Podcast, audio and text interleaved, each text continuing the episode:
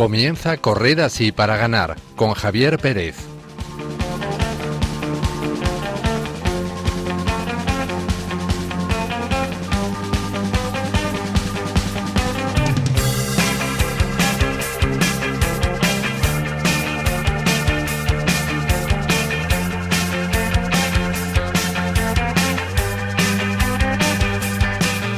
Buenas tardes, queridos oyentes, y bienvenidos a Corred así para ganar, el espacio, el programa de Fe y Deporte de Radio María. Esperamos que hayan disfrutado de sus vacaciones y hayan recargado las pilas para este curso que acabamos de empezar.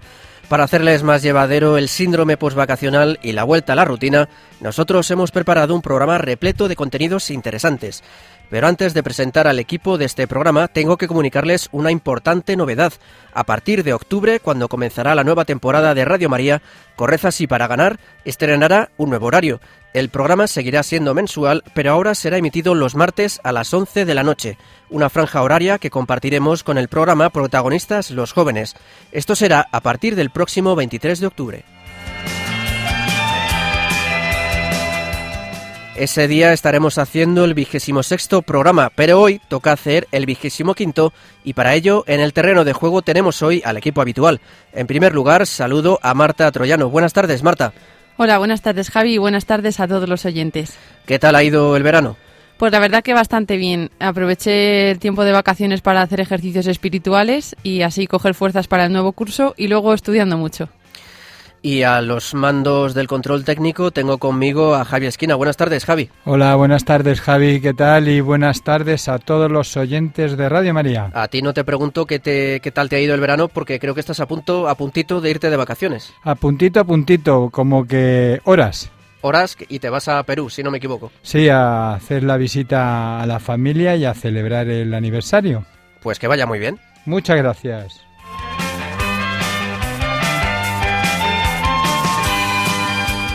Por último, les saluda un servidor, Javier Pérez. Les recordamos que pueden seguir el programa a través de las redes sociales con el hashtag Corred para ganar, tanto en Twitter como en Facebook. También pueden enviarnos sus comentarios a través de WhatsApp al número 668-594-383, escribiendo su nombre y el programa al que se dirigen. Y ya sin más preámbulos, comenzamos.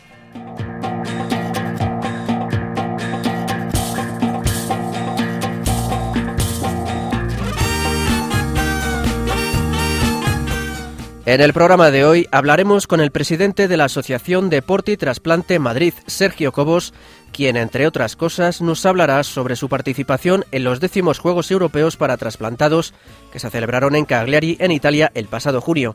Para los más cinéfilos, hoy les traemos un clásico del cine deportivo, Rocky, la primera de esta popular saga protagonizada por Sylvester Stallone. En el espacio musical hablaremos con Mariana Balongo y su marido Carlos Hostos, músicos católicos que han participado recientemente en el festival Laudato Si. Además, repasaremos las últimas noticias del mundo del deporte y la fe.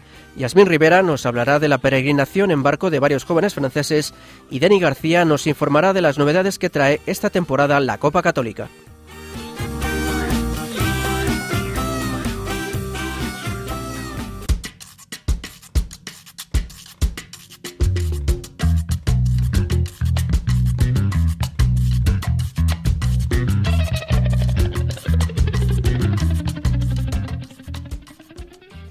Mil corredores llevarán la antorcha guadalupana de México a Nueva York. Unas 8.000 personas participarán en la carrera internacional Antorcha Guadalupana, que comenzó el pasado domingo en la Basílica de Guadalupe de Ciudad de México y concluirá en Nueva York con una iniciativa en favor de los migrantes. La Archidiócesis de México señala que el objetivo de la carrera es consolar a quienes tienen algún familiar migrante y hacer un llamamiento a, a los connacionales a recordar a sus familias y sus raíces. El coordinador de logística de la carrera, Diego Abel Reyes, ha explicado que el equipo base está conformado por cinco personas y en cada comunidad se sumarán entre 20 y 30 corredores que se encargarán de llevar el fuego y las dos imágenes que lo acompañan, una de la Virgen de Guadalupe y otra de San Juan Diego. La carrera concluirá el 12 de diciembre, día en que la iglesia celebra la Virgen de Guadalupe. Entonces, la antorcha y las dos imágenes serán recibidas en Central Park y de ahí serán llevadas a la sede de la ONU, donde se impartirá una bendición. Un sacerdote aprovecha el maratón de Ciudad de México para hacer apostolado. El padre Luis Fernando Valdés, capellán en la Universidad Panamericana, participó el 26 de agosto junto a otros 42.000 corredores en la 36 edición de la maratón de Ciudad de México, de 42 kilómetros de recorrido, y lo hizo por tres razones importantes: el gusto por el deporte, la gran amistad con su equipo de corredores y buscarle un sentido sobrenatural, un ofrecimiento a Dios. En declaraciones a la agencia Aciprensa, el sacerdote ha explicado que una maratón se convierte en una especie de metáfora viva de la vida cristiana, pues estar cerca de Cristo implica una lucha interior, una lucha espiritual y una lucha en las virtudes. El padre Valdés señala que para correr en una maratón hay que tener muchas cualidades, muchas virtudes que hay que ir cultivando, desde la fortaleza para aguantar todos los entrenamientos a la prudencia, pues asegura que hace falta mucha estrategia en una maratón. Cristian Pinón hará descalzo durante 2.300 kilómetros el Camino de Santiago a beneficio de los discapacitados. El domingo 6 de agosto, el francés Cristian Pinón comenzó una peregrinación de 2.300 kilómetros hasta Santiago de Compostela. Le llevará aproximadamente tres meses y será un Camino de Santiago muy especial. Lo hará descalzo. Pinón empezó la marcha en la iglesia de Cours-Saint-Étienne, en Brabante, Balón, localidad belga donde reside, invitando a todo aquel que quisiese animarle en sus primeros pasos a recorrer juntos los 10 primeros kilómetros el objetivo de la peregrinación es recaudar un euro por cada kilómetro recorrido y poder entregar 2.300 euros a Handicap International, una organización de ayuda a personas discapacitadas. Pinón se ha lanzado a la aventura con el apoyo de su esposa Sophie y de sus cuatro hijos. ¿Y por qué descalzo? Lleva cuatro años corriendo con los pies desnudos y afirma que eso le ha permitido resolver un problema de dolor de rodillas que arrastraba. De esta forma, el peregrino querría resaltar y apoyar el trabajo de Handicap International, que centra muchos de sus esfuerzos en ayudar a niños con mutilaciones por causa de la guerra, por enfermedades genéticas o malformaciones. Un exfutbolista del Manchester United cuenta su proceso de conversión en el encuentro de las familias de Dublín. El fraile y sacerdote Fray Philip Mulrain, exjugador de fútbol del Manchester United, ofreció el testimonio de su conversión en el encuentro mundial de las familias de Dublín, celebrado en Irlanda el pasado agosto. Mulrain jugó al fútbol profesional de 1996 a 2008 y cuando se mudó a Manchester dejó atrás su fe y se sumergió en un mundo de materialismo y excesos.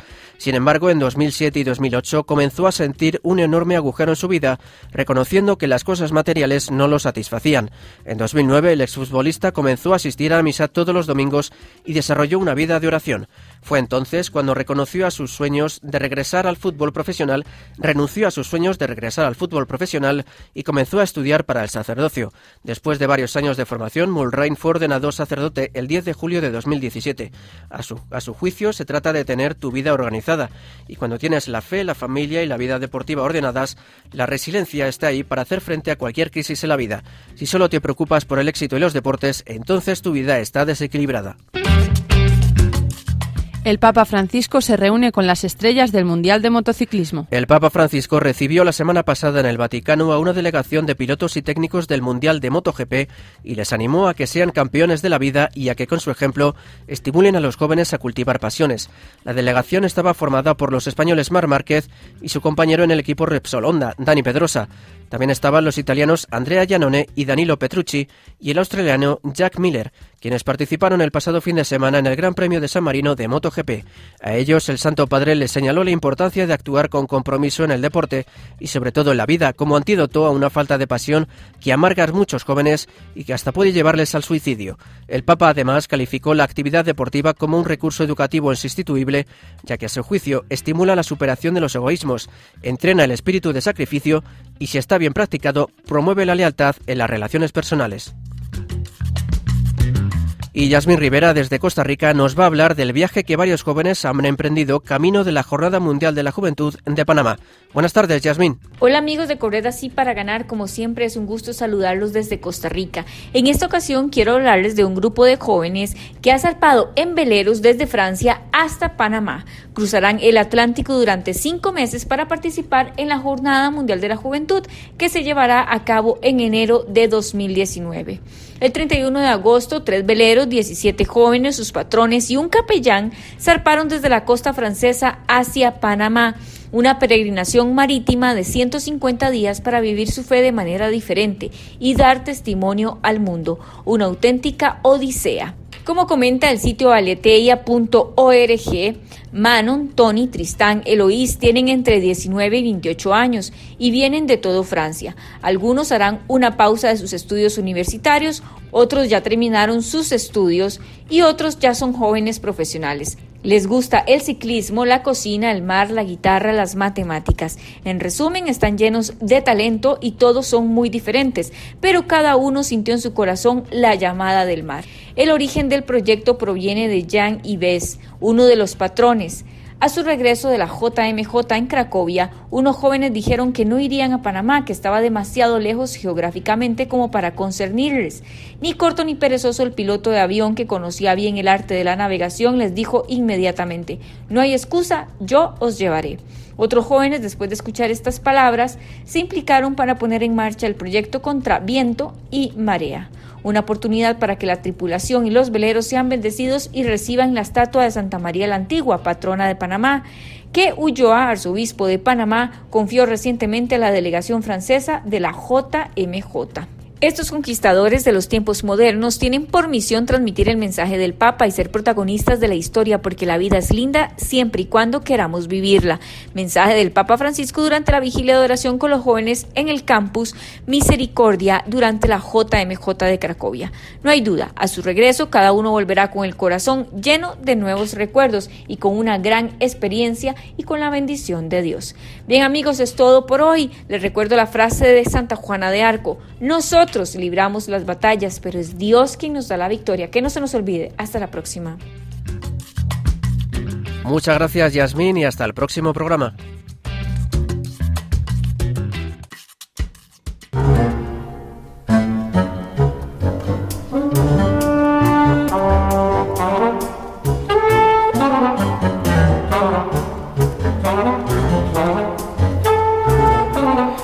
Hoy vamos a conocer al presidente de la Asociación Deporte y Trasplante Madrid, Sergio Cobos, con quien queremos hablar sobre su participación el pasado junio en los décimos Juegos Europeos para Trasplantados celebrados en Cagliari, en Italia. Allí obtuvo dos medallas de bronce, una en lanzamiento de disco y otra en lanzamiento de jabalina. Buenas tardes, Sergio. Buenas tardes. Bueno, en primer lugar quiero darte la enhorabuena por esas dos medallas ganadas en Cagliari. Muchas gracias, Javier. ¿Qué tal fue la experiencia de esos Juegos? Pues eh, la verdad es que muy contento porque además eran los primeros que iba con mi mujer, los dos solos, y iba un poco cansado por el tema de eh, una lesión que, tuve previamente y, no terminaba de, recuperarme, con lo cual no pude entrenar bien. Entonces, eh, contento por haber participado, pero con un poquito de de mal sabor de boca porque no conseguía las marcas que yo iba buscando. Claro, no poder estar al 100%. Exactamente, y el no haber eh, ganado ninguna medalla en peso, pues eh, que se me da muy bien, eh, me quedé un metro por detrás de lo que tiro normalmente y bueno. Pero realmente esta competición no es para ganar medallas, es para fomentar la calidad de vida, el deporte y, y, si te trae una medalla, pues bueno, bienvenida es. Para introducir un poco a Sergio, podemos contar que Sergio es un madrileño de 40 años y padre de seis hijos al que la vida en 2007 le dio un vuelco. Los médicos descubrieron que padecía una enfermedad autoinmune que estaba atacando sus riñones. Tras seis años de enfermedad, los riñones de Sergio estaban casi parados y fue entonces, en 2013, concretamente el 15 de agosto, cuando le pidió a la Virgen de la Estrella, la patrona de su pueblo, Chucena, que está situado en Huelva, le pidió un riñón. Un mes después, tras visitar a la Virgen en Fátima y en el Rocío, le comunicaron que había un riñón que podría ser compatible en Madrid. Una vez que Sergio recibió por fin este riñón, no empezó a funcionar hasta el día de su cumpleaños.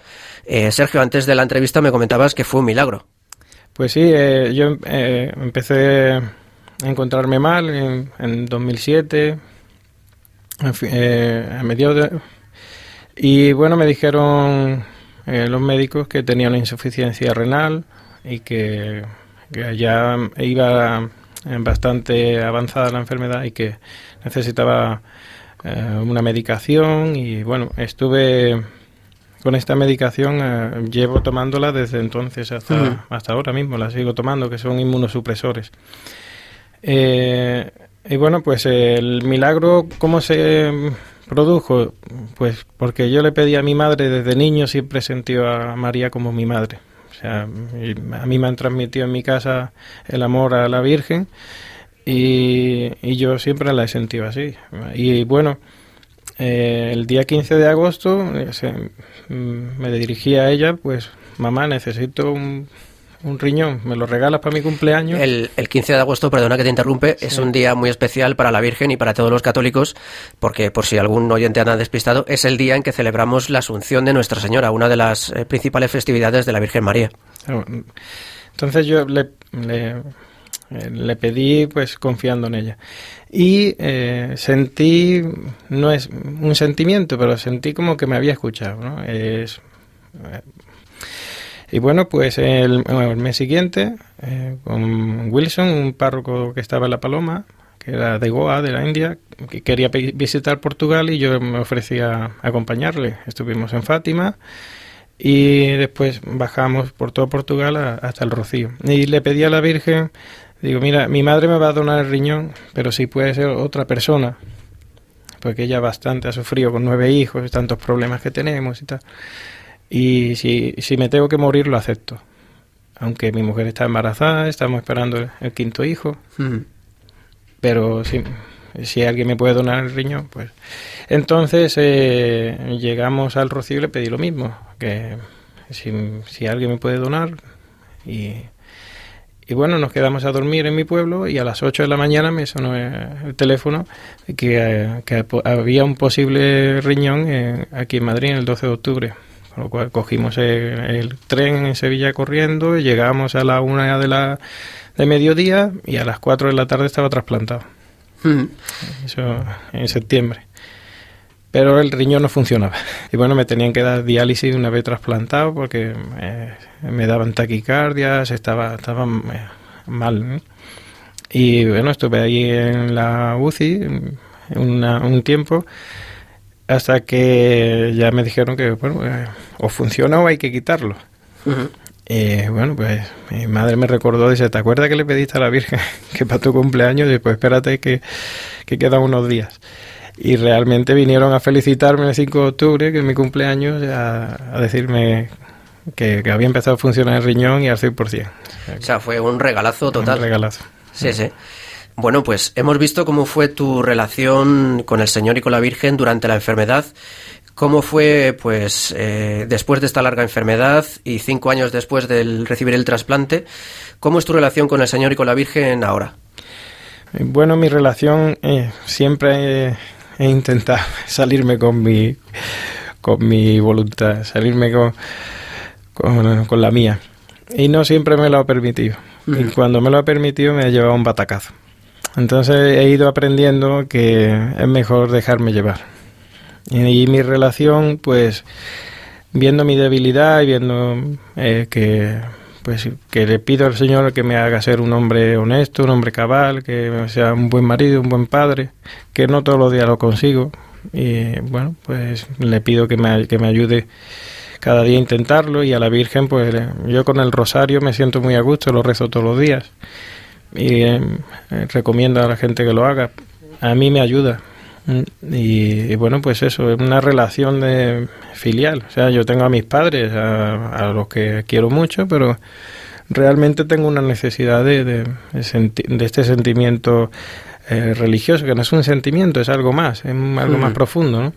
Eh, de, claro, a los que no, no creen me dicen que que es mejor no mezclar el tema con el trasplante. Digo, pero es que es mi vida. O sea, no, me puedo quitar eso, es, que forma parte de mí. Y bueno, quería preguntarte por qué y cuándo decidiste practicar deporte. Bien, bueno, yo siempre eh, me ha gustado practicar deporte.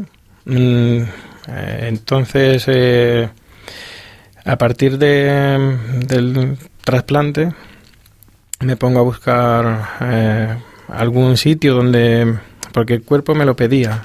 Si bien me dijeron los médicos que me tuviera ahora una vida más tranquilita, que eh, sí que mm, eh, mi cuerpo me pedía hacer algo.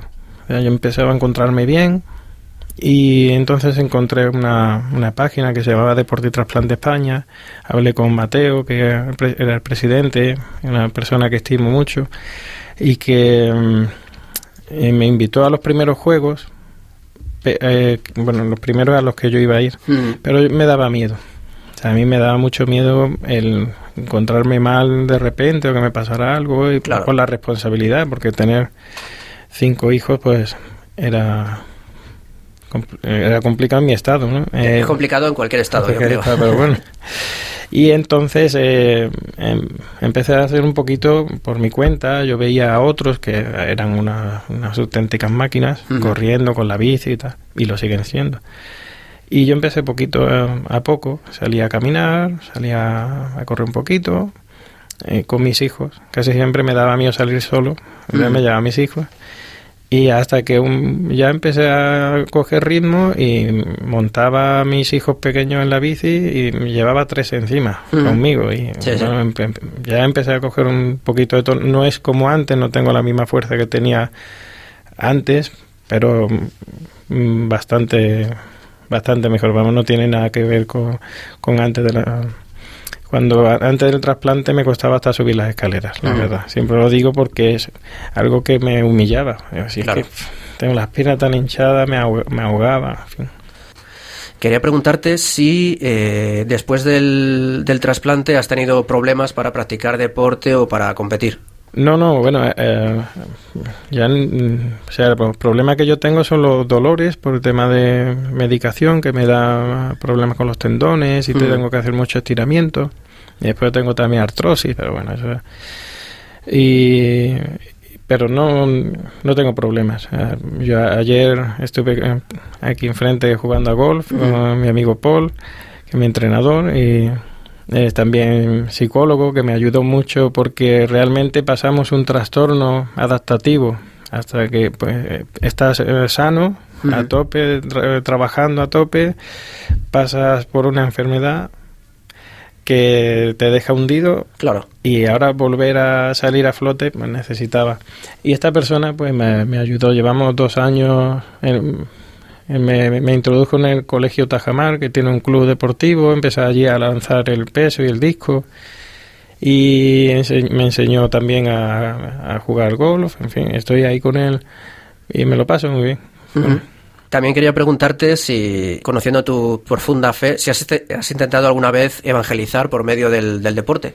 Bueno, lo que es evangelizar yo creo que lo, debemos hacer con, con el ejemplo, nada más. ¿no? Tampoco eh, porque mm, hoy en día está todo el mundo saturado de información. Hmm. Y eh, te muestran el rechazo rápido, ¿no? Como que no, pues lo que te comentaba antes, no hay que mezclar.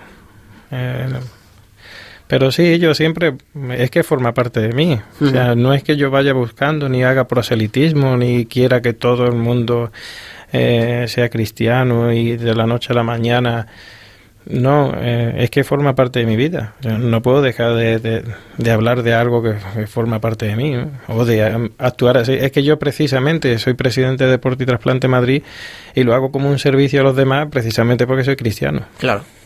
Eh, y, lo, y invierto mi tiempo, invierto el, lo que tengo para ayudar a los demás, para fomentar la donación, fomentar el ejercicio físico como un medio de mejora eh, emocional y física.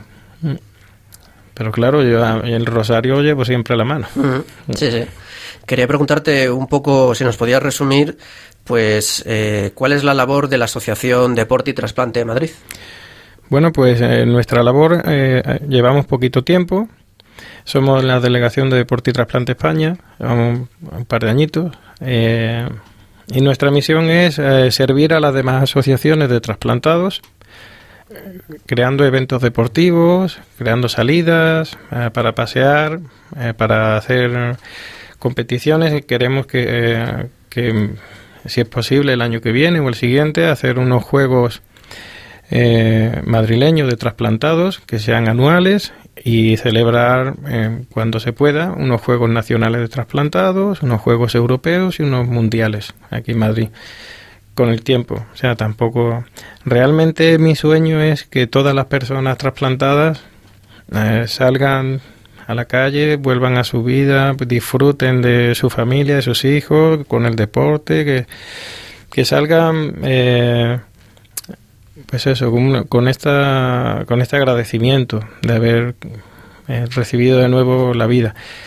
Eh, si bien nuestra misión es concienciar de, a, las personas de que hagan deporte, también el mostrar eh, cómo hacemos deporte. Entonces tenemos eh, distintos niveles, eh, desde gente que es principiante hasta gente que es auténticos atletas, sea, deportistas de élite. Ahora Joaquín Lacón, que es un compañero, va a hacer 100 kilómetros en la carrera de los 500 kilómetros desde Tajamara, desde el colegio Tajamara hasta Torre Ciudad, que es la carrera de los 500 kilómetros, la más grande de Europa, pues este trasplantado de 59 años va a hacer 100 kilómetros. O va a intentar hacer el reto. Sí, Y viene también Jesús, que es un chico trasplantado de médula, que lo va a hacer, va a hacer los 500 enteros en su bicicleta. y viene Enrique, que está también trasplantado de hígado y va a hacer 25. Cada uno hace lo que puede. Y yo voy a ir apoyándoles, claro, en todo lo que necesite. Y Después tenemos gente que, que está empezando ahora a, salir a caminar. O sea, vinieron el otro día, hicimos el, por el Día del Donante una salida y vinieron gente, mm, dos, dos personas que habían sido trasplantados de bipulmonar seis meses antes. Y era su primera salida a la calle. Sí, sí, fíjate. Entonces, pues, nuestra misión es esa, ayudar con nuestro ejemplo, con...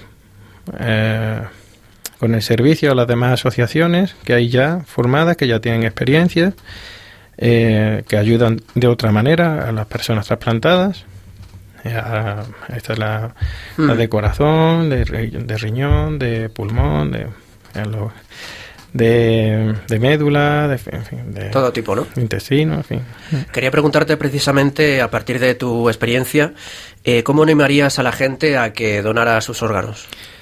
Bueno, si bien en España hay eh, aprobada una ley que todos somos presuntos donantes desde el año 1979, eh, mm, es bueno que todos eh, lo digamos en nuestra familia, porque la última, la última palabra siempre la tienen los familiares. A quien el equipo médico le pregunta, España lleva siendo líder mundial 26 años seguidos en el mundo de trasplante y es por los buenos eh, profesionales que tenemos, que es una maravilla.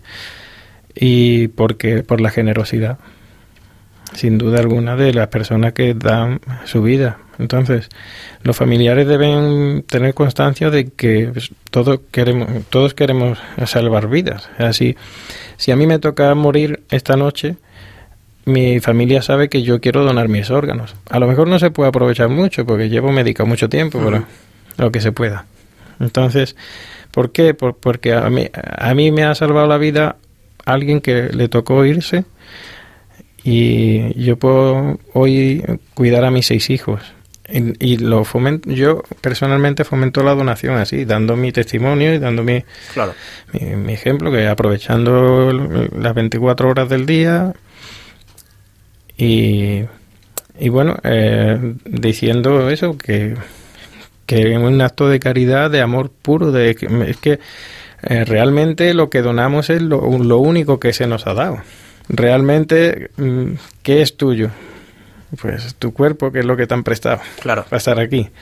Y dar algo que a otra persona le sirva para seguir viviendo, es un acto de misericordia muy grande. Antes de la entrevista charlábamos y me comentabas que tenéis una iniciativa bastante bonita relacionada con la Virgen de la Paloma de Madrid. Eh, solicitamos el pasado 15 de agosto que la Virgen de la Paloma fuera patrona de los donantes y de las personas trasplantadas de la Comunidad de Madrid. Y solicitamos que fuera la Virgen de la Paloma y no la Almudena, que realmente es la patrona de la Comunidad de Madrid, porque la Virgen de la Paloma es la Virgen de la Soledad. Y eh, la persona que... O sea, hay dos clases de donantes, el vivo y el fallecido. La persona que, eh, que es óptima para donar, eh, solo, de todas las personas que fallecen, un 2, un 3% realmente está, son las que van a donar porque están preparadas en el momento exacto y eh, los equipos profesionales lo tienen preparado con las máquinas, lo mantienen vivo mm, a través de máquinas y ya eh, en esos momentos está completamente solo. Es un momento de soledad absoluta, solo está con máquinas. Claro. Y yo pensando precisamente en mi donante, mm, digo, no, no, no le puedo agradecer de ninguna forma lo que ha hecho por mí. Entonces, ¿qué mejor manera que vaya al cielo? Entonces, mi petición fue eh, el Día del Donante en la coordinación de trasplante de la Comunidad de Madrid, junto con las demás asociaciones de, de aquí de Madrid. Me solicité que se hiciera a, a, la Virgen patrona de las personas donantes y de los, de los receptores, que somos nosotros. ¿Con qué fin? Con que las almas de estas personas vayan al cielo y que a nosotros los trasplantados nos ayude nos ayude cada día a salir adelante y a, y a ser pues eso ejemplo de de, de esta de esta caridad ¿no?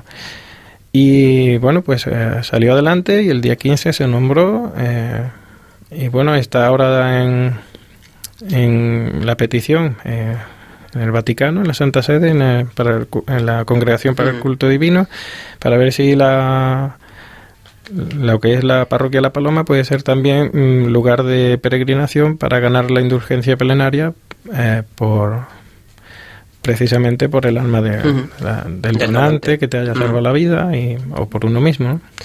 Pues la verdad que vamos a rezar nosotros también aquí para que esa iniciativa salga adelante porque me parece algo espectacular y, y, bueno, pues tu ejemplo es uno, es uno de ellos. Y ya para ir acabando en este programa, pues es tradición que el invitado que, al que hemos entrevistado nos diga pues qué canción nos recomienda para el final del programa.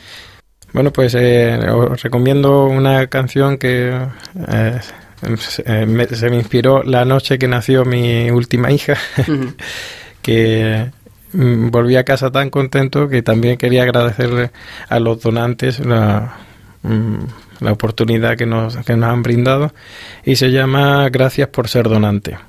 Y es una, una letra de una sevillana que le mandé a un grupo cerca de mi pueblo y lo grabaron y está un grupo que está consolidado, que lleva ya 17 años grabando uh -huh. discos, en fin. Bueno, pues despediremos en su compañía este programa. Sergio Cobos, presidente de la Asociación Deporte y Trasplante Madrid, muchísimas gracias por compartir tu testimonio y tu tiempo aquí en Radio María. Muchas gracias Radio María y a ti, Javier.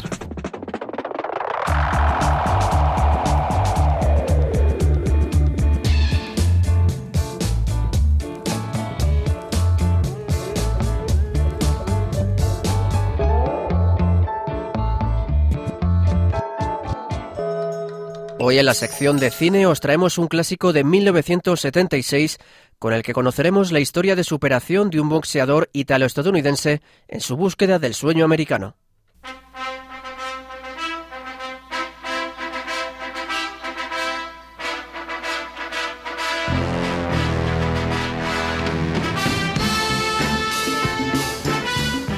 En este programa os traemos un clásico del año 1976.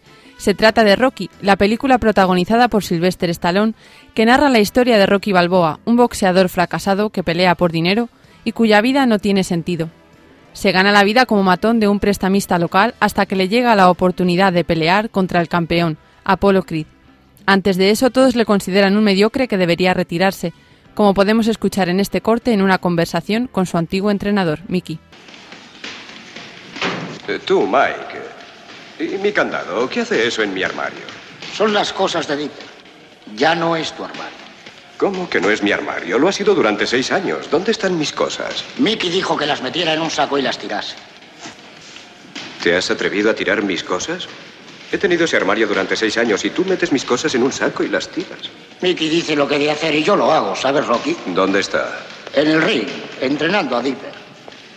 Está de mal humor. Yo también. A ver, ese juego de piernas. Eso es. Tú, Mickey. Cállate. Sigue, sigue, arrincónale. Bien, chico. Tiempo. Tiempo. ¿Qué demonios quieres? ¿Cómo te encuentras hoy? ¿Qué? ¿Qué? ¿Cómo te encuentras? ¿Eres médico o algo por el estilo? ¿Qué problemas tienes? No te preocupes por mis problemas. ¿Cuál es el tuyo? El mío es que quiero saber por qué Mike ha sacado las cosas de mi armario. Porque lo necesita, Dipper. Dipper es una promesa. Estás subiendo. ¿Y sabes lo que eres tú? ¿Qué? Un tomate. ¿Un tomate? Sí, esa es la verdad. Yo tengo un negocio aquí, no un asilo, ¿comprendes? Anoche peleaste, ¿no? Claro. ¿Ganaste? Sí, por KO en el segundo. ¿Y con quién boxeaste? Con Spider Rico. ¡Es un muerto! ¿Crees que todos los que se enfrentan a mí son muertos? ¿Y no lo son? Tienes corazón, pero peleas como un orangután de feria. Solo te distingues porque no te han roto la nariz. Y basta ya. Eres simpático y apuesto, pero no tienes sesos. Está bien, Mickey. Ahora me voy a la sauna. ¿Y sabes por qué? Porque anoche estuve muy bien y tenías que haberme visto. Te conozco. Y tú también tenías que haberme visto. Oye, Rocky, ¿has pensado alguna vez en retirarte? No. Pues ve pensándolo. Bah. Bueno, tiempo. ¡Eh! ¡Eh! ¿Qué? Me gusta mucho tu armario. Le gusta su armario. A ver ese juego de piernas,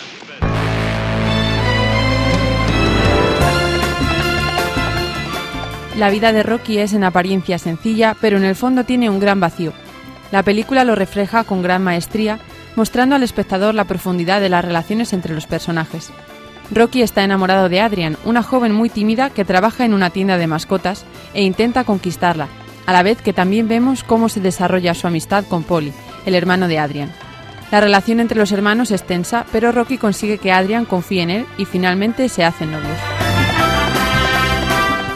De pronto se le ofrece a Rocky la oportunidad de pelear con Apollo Creed por el título de campeón del mundo de los pesos pesados, ya que el boxeador que iba a pelear con Apolo se rompe la mano.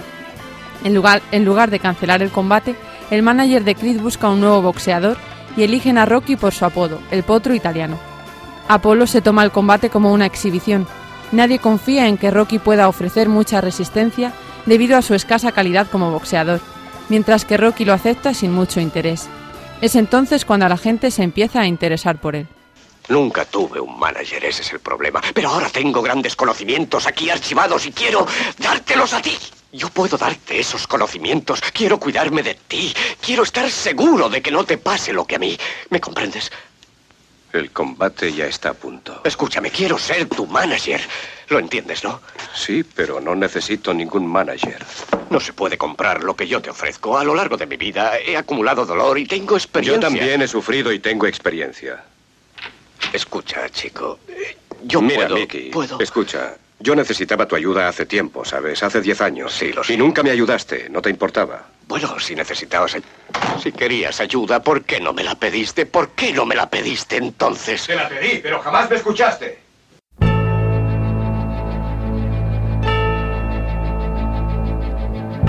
Finalmente, Rocky no se deja vencer por su orgullo y acepta con humildad la ayuda de Mickey para preparar el combate.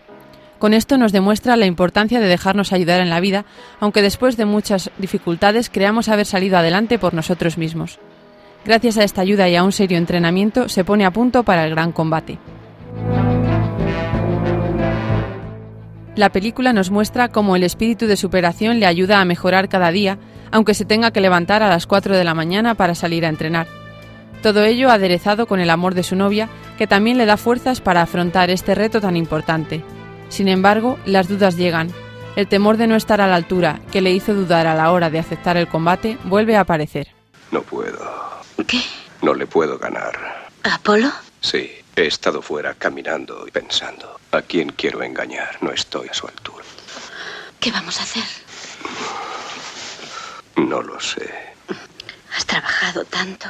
Sí, pero no importa. Yo no soy nadie. ¿Quién soy? No digas eso. Vamos, Adrian, si es la verdad, yo no soy nadie. Aunque eso tampoco importa, ¿sabes? He estado pensando que qué más da si pierdo este combate. Y si ese tipo me abre la cabeza. Porque lo único que quiero es llegar.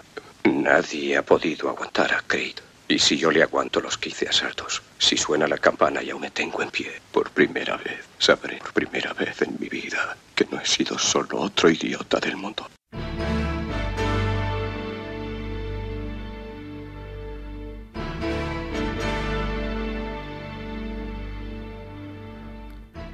Rocky quiere llegar hasta el último asalto para demostrar a los demás, y especialmente a sí mismo, que es alguien, que su vida tiene sentido, que no es otro más.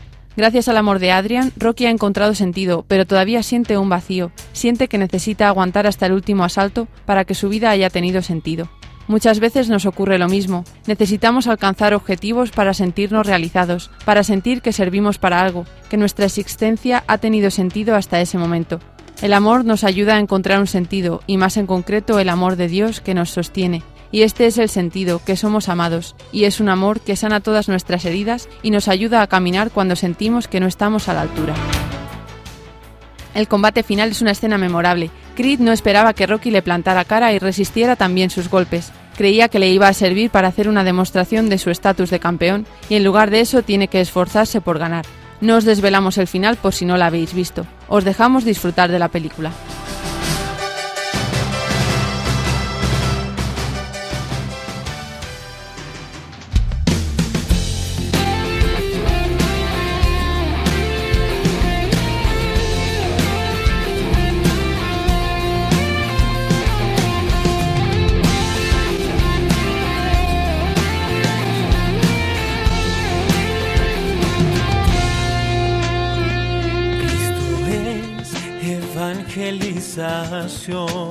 Queridos oyentes, como decíamos en el inicio del programa, hoy tenemos con nosotros a Mariana Balongo y a su marido Carlos Hostos, músicos y compositores católicos que van a compartir con nosotros unos minutos. Buenas tardes, chicos. ¿Qué tal? ¿Cómo estás, Javi? ¿Cómo estás? Muy bien, aquí estamos y bueno, en primer lugar quiero daros las gracias por compartir con nosotros este tiempo aquí en Radio María. Y bueno, Mariana, en primer lugar, y bueno, también Carlos, quería preguntaros pues un poco cuándo y cómo surgió vuestra vocación musical, si fue algo que mm, habéis sentido desde pequeñitos o ha sido algo mm, posterior. Bueno, la verdad que desde que estábamos adolescentes, cada uno por su lado eh, se fue formando a nivel musical, ¿no? Pero este llamado como tal a evangelizar a través de la música, pues surge a través de la experiencia espiritual, a través de, ese encuentro con Jesús, que, que nos impulsa de tal manera que convierte cada área y cada aspecto de nuestra vida y en este caso pues la música también, ¿no? Nos transforma la mirada y nos, y nos ayuda a, orientar este don como tal, como lo era la música desde hace muchos años, a la nueva evangelización tan necesaria en la iglesia. Carlos, ¿y en tu caso también surgió la adolescencia? Sí, sí, más o menos desde que tenía como 14 años me, me invitaron a tocar en la iglesia y pues bueno, fue un poco posterior que tuve un encuentro más con el Señor y, y pues bueno, eh, empezamos esta aventura de caminar con, con Dios también, eh, evangelizando con la música. Y Mariana, quería preguntarte cómo compones, si haces eh, oración o, das un paseo, porque sabes que hay muchas formas de inspirarse, ¿no? Quería preguntarte un poco cómo encuentras tú la inspiración y cómo te organizas para componer canciones. Pues sí, mira, la verdad que nace del encuentro del encuentro con Jesús en la oración, ¿no? Siempre que tomo un texto bíblico, que estoy allí rezando, o que, bueno, que simplemente exacto, con palabras inspiradas me comunico con Él, pues tengo ese momento de, de, sí, de inspiración, donde empiezo a hacer de mi oración, pues un canto. Eso en muchos momentos. Luego, pues, hay cantos muy concretos que nos piden, por lo menos en, en, en la renovación, ¿no? Para los jóvenes, en Venezuela era así, ¿no? Se hacía un campamento, una actividad, pensábamos un poco el lema, pero, pero ya luego pues iba surgiendo eh, en, la medida que se va componiendo, ¿no? Pensando y orando al mismo momento. Y Carlos, tú te encargas de los arreglos musicales. ¿Cómo os organizáis para compaginar letra, música y, luego los arreglos? Pues bueno, eh, pues si Mariana compone y, el señor le espera un poco la letra, y pues luego eh, tratamos de transformar un poco la canción, eh, darle un poco de armonía, eh, hacer un, lo, que, lo que llamamos un intro. es un poco la parte más, más técnica, ¿no? Pero bueno, yo pienso que también la misma música, el mismo Dios, el mismo Señor la inspira, ¿sabes? Y pues una experiencia bonita de poder este también con la letra inspira, eh, ver qué, qué es lo que Dios quiere, que, qué notas quiere Dios que, que, se toquen. Claro. Y bueno, hasta ahora he visto que en YouTube tenéis publicado un videoclip titulado Tres veces Santo. Eh, Mariana, ¿podrías hablarnos un poco de esta canción? Bueno, esta canción nos centra en ese Dios que, que, que, está en un, que está muy alto, ¿no? que está allí en el cielo, que tiene un trono maravilloso, que, que vive allí, pero que también se ha querido quedar con nosotros en la mesa del altar, ¿no? y que es un regalo para la Iglesia Católica poderle contemplar, ver, adorar. Entonces, pues es un canto que nos ayuda a, reconocer que todo un Dios grande, poderoso, uno y trino se ha quedado también con nosotros en la mesa del altar. De eso habla más o menos tres veces santo.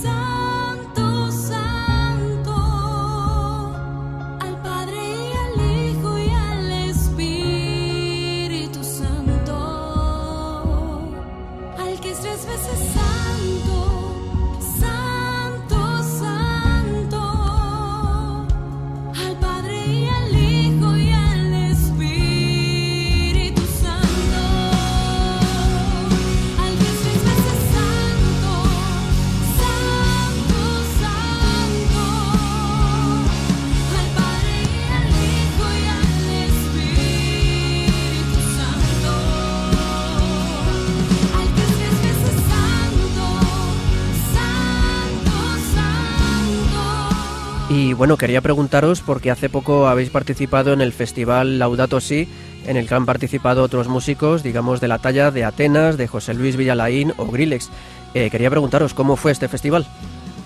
Bueno, toda una experiencia, estuvo maravilloso, la verdad que es una oportunidad que nos brinda la iglesia para, para compartir con, con, con músicos también, con personas que están comenzando, que tienen experiencia, que llevan un ministerio, que se dedican a tiempo completo a la evangelización la verdad que, wow, el laudato nos deja sin palabras. Vivimos pues tantas experiencias buenas, adoraciones, eh, formaciones, conversatorios, mesas redondas, donde pues poníamos en común nuestras inquietudes y también cogíamos las fortalezas de otros para seguir en esta misión. Laudato increíble, de verdad que la próxima vez pues no se lo pueden perder los que me oyen. Bueno, vosotros sois de Venezuela y bueno, pues eh, no podía pasar sin preguntaros un poco cuál es vuestra opinión y cómo veis y vivís la situación que está padeciendo vuestro país durante estos, estos meses, estos años. Claro, bueno, es una situación la verdad que, que muy dolorosa.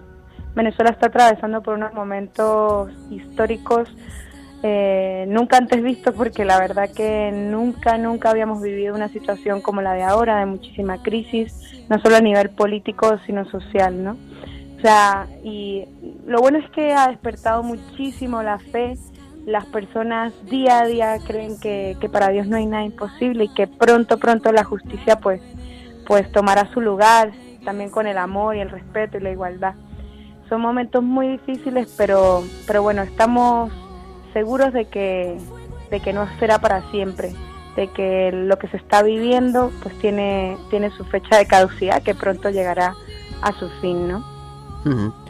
Y bueno, y ya para ir terminando, volviendo al campo musical, quería preguntaros, no sé si en Laudato sí haríais contactos, pero quería preguntaros cuáles son vuestros planes de futuro, si tenéis previsto seguir grabando más tepas y quizá grabar algún día un disco.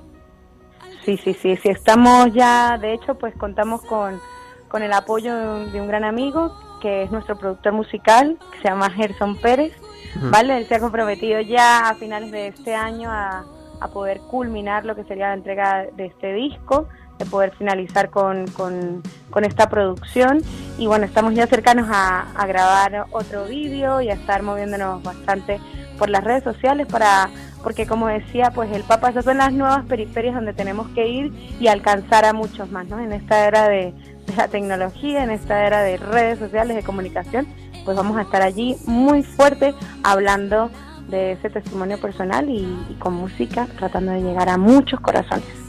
Bueno, pues cuando saquéis ese disco os volveremos a llamar para hablar con vosotros, para que nos cantéis cómo ha sido la experiencia.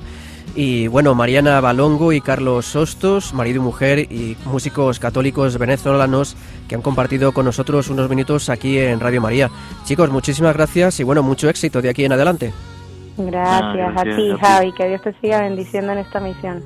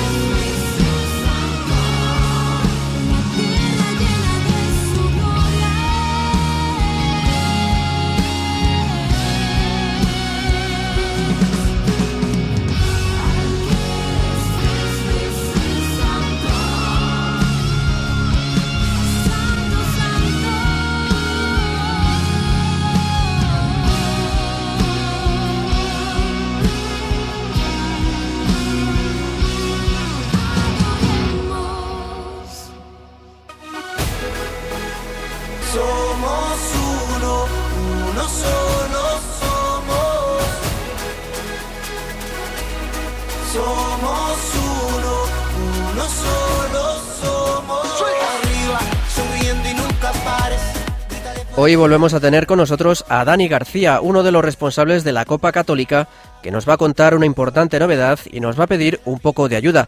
Buenas tardes, Dani. Buenas tardes. Bueno, cuéntanos cuál es ese cambio que habéis preparado para esta temporada 2018-2019. Bueno, pues los grandes cambios de, esta de este año van a ser que cambiamos un poco el formato para ver si dar cabida a más, eh, más eh, ¿cómo se diría?, más facilidad para las demás parroquias a poder asistir a los partidos, porque una cosa que siempre teníamos era que muchos partidos, en muchas parroquias aplazaban partidos. Entonces queríamos un poco evitar este problema.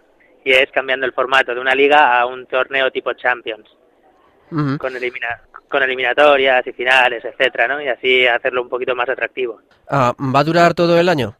Sí, sí, tenemos eh, los formatos de, eh, de otoño, primavera y, y, las Olimpiadas van a ser iguales, pero en vez de ser un, eh, un torneo tipo liga, que durante estas mm, primavera y otoño, ¿no? Ahora que entramos, pues va a ser más de tipo Champions, entonces así todo el mundo va a poder llegar con opciones hasta el final, hasta los últimos días. Claro, y bueno, ¿dónde y cuándo se va a jugar? Bueno, pues a jugar sobre todo los sábados de 10 a 1 de la, de la tarde y luego el turno de tarde de 4 a 6 en las mismas pistas del Monte del Pilar que nos cede el Club Deportivo K2 de Majadahonda. Y bueno, por lo que he leído, habrá fase final para todos los equipos.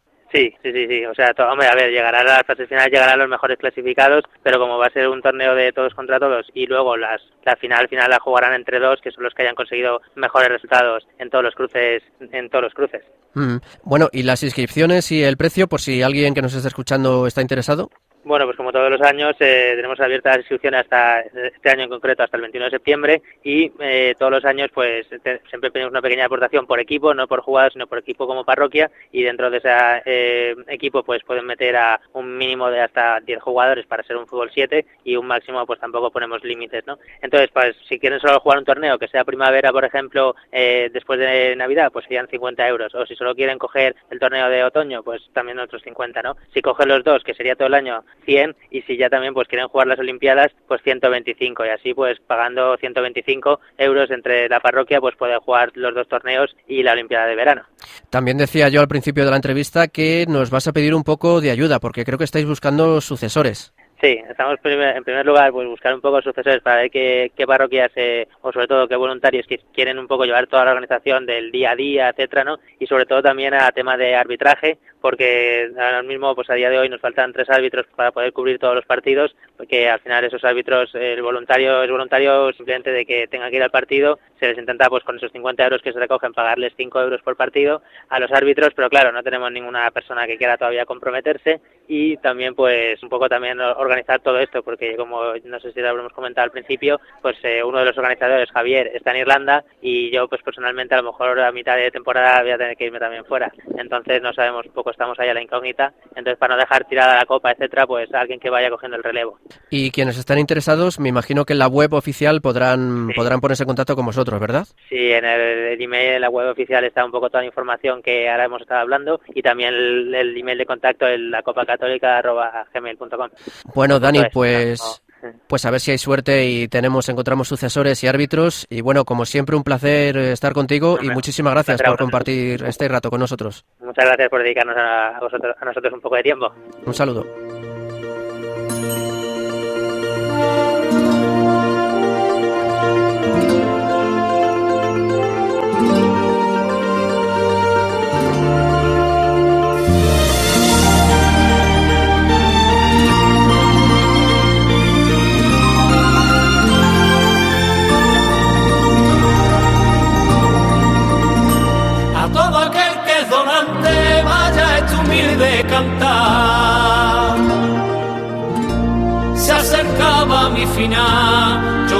Que me moría sin poderlo remediar, pero la que el tiempo quiso robar.